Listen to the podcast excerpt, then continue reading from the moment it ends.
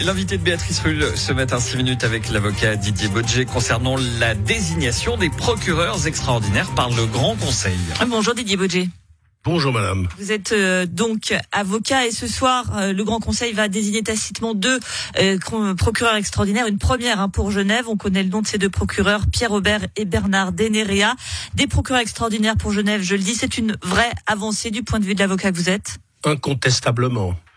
Incontestablement parce qu'à Genève, on voit, il y a trop souvent des situations de conflit d'intérêts euh, où le ministère public était tout à la fois juge et parti, et c'est particulièrement flagrant dans cette histoire d'écoute téléphonique, puisque lorsque l'on demande la récusation des policiers qui ont pratiqué les écoutes téléphoniques, et si cette récusation est acquise, tous les, tous les actes accomplis dans la procédure par ces policiers seront annulés et devront être refaits, eh bien, c'est le procureur général qui est compétent pour statuer sur cette demande de récusation et le, le, ministère public, dans ce cas, a déjà fait savoir par des, des communiqués, par différentes prises de position, qu'il n'avait rien à voir avec ces écoutes parfaitement illégales et que c'était là euh, le fait de la police. On va juste préciser que c'est par rapport euh, donc à l'affaire dit des promoteurs euh, oui. véreux avec l'écoute euh, de, de conversations entre les avocats et ces fameux promoteurs.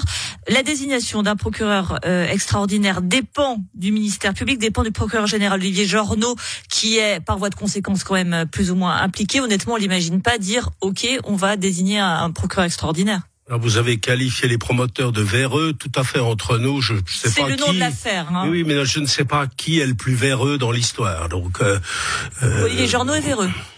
Ben, écoutez, si le ministère public a pratiqué des écoutes téléphoniques d'avocats, le sachant, le voulant et les a utilisés, ben, dans cette hypothèse-là, véreux me paraîtrait même un terme bien doux par rapport à la réalité des choses. Ça, c'est pour vous dire les choses comme je les pense. Si aucun procureur euh, extraordinaire n'est désigné dans, dans, cette affaire, dans cette affaire, qu'est-ce que vous faites?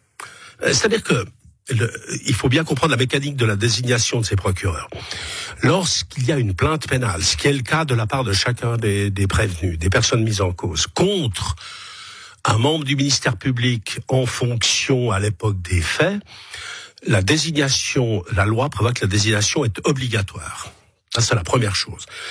Ensuite de cela, la loi prévoit également que la désignation est soumise à l'appréciation du Conseil supérieur de la magistrature dans, pour d'autres circonstances. Et les autres circonstances, en l'occurrence, c'est la demande de récusation faite par la défense contre la police, puisque la loi genevoise prévoit qu'elle est de la compétence du ministère public, mais comme il s'est déjà prononcé en désignant publiquement la police et elle seule, euh, vous pouvez bien imaginer qu'il y aura une certaine distorsion dans sa capacité d'apprécier la récusation de la police. Dans tous les cas, ça va prendre énormément de temps.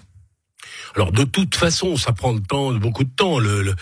La vitesse de sédimentation du monde judiciaire étant ce qu'elle est, c'est-à-dire tout à fait inapproprié à la vie humaine. Mais ça, c'est encore un autre sujet.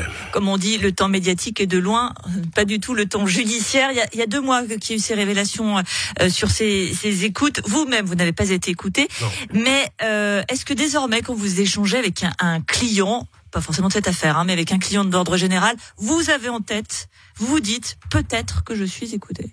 Alors, écoutez, personnellement, j'ai toujours fonctionné avec le téléphone comme si un juge d'instruction ou un procureur m'écoutait. Et personnellement, j'affectionne la discussion de vive voix. Donc, lorsque je veux parler à un client, je le prie de bien vouloir passer auprès de moi, de venir à moi. Ça veut dire que vous avez quand même des doutes si vous preniez ça Non, mais c'est aussi, je, ça fait aussi partie de ma conception de, des rapports humains. Euh, mais si j'ai vraiment, de, par définition, depuis toujours, ça fait bientôt 40 ans que j'exerce le métier, lorsque j'ai quelque chose de très important ou qui relève d'un degré de confidentialité élevé à, euh, à évoquer avec quelqu'un, un confrère, un client, euh, un magistrat par exemple, eh bien je le fais euh, de vive voix, je ne passe pas par le téléphone. Beaucoup trouvaient déjà qu'Olivier Journeau était un procureur général tout puissant. Est-ce qu'il faut davantage de garde-fous? Ça me paraît assez évident parce que fondamentalement euh, la loi le code le, le, code de procédure pénale euh, donne des pouvoirs tout à fait exorbitants au procureur qui peut déclencher l'action publique qui conduit l'enquête qui oriente les, stratégies d'enquête, qui rédige l'acte d'accusation et qui vient soutenir l'accusation. Donc déjà, en soi, ce système comporte que les éléments à décharge dans la, au, profit de la défense, les éléments qui pourraient profiter ou de exculper une personne poursuivie ne sont jamais mis en avant. Et donc, il y a un, il y a un mécanisme de toute puissance, alors qui est supposément ou qui est contrôlé par une autorité juridictionnelle, mais devant laquelle, statistiquement, les taux de réussite de recours lorsque vous voulez demander des actes d'instruction à décharge, ce taux est très très faible. Donc, il y a naturellement une inclination euh, vers la, le, tout à la répression, c'est-à-dire avec une viola, une distorsion des droits de la défense. Ça, c'est la première chose. Et puis ensuite, en, pour des cas de ce genre où le ministère public, je vous dis, se retrouve à la fois juge et partie, là, évidemment qu'il faut des mécanismes de contrôle. Et d'ailleurs, lorsque la défense a demandé que le, le, dossier soit déporté vers le procureur extraordinaire pour la récusation des policiers, il a dit il n'en est pas question. Il y a même eu un recours qui a été interjeté où justement ça, montre quand même le peu de volonté de contrôle puisque ce recours a été déclaré irrecevable parce que la loi ne le prévoit pas. Alors c'est tout à fait préoccupant. Ça, je, je vous le cache pas, c'est préoccupant parce que dans le fond, euh, ces menées se font à sa guise, selon sa bonne volonté. Et puis c'est un homme, le procureur général est un homme euh, puissant, intelligent, euh, et, qui est, euh, c'est un, il a la peau dure et il sait où il veut aller. Et, euh, très clairement, on peut pas laisser faire ça comme ça. Merci beaucoup Didier Bodger, avocat, d'avoir été sur Radio Lac ce matin. Et puis j'en profite pour rappeler qu'Olivier Journaux est bien évidemment le bienvenu sur antenne de Radio Lac.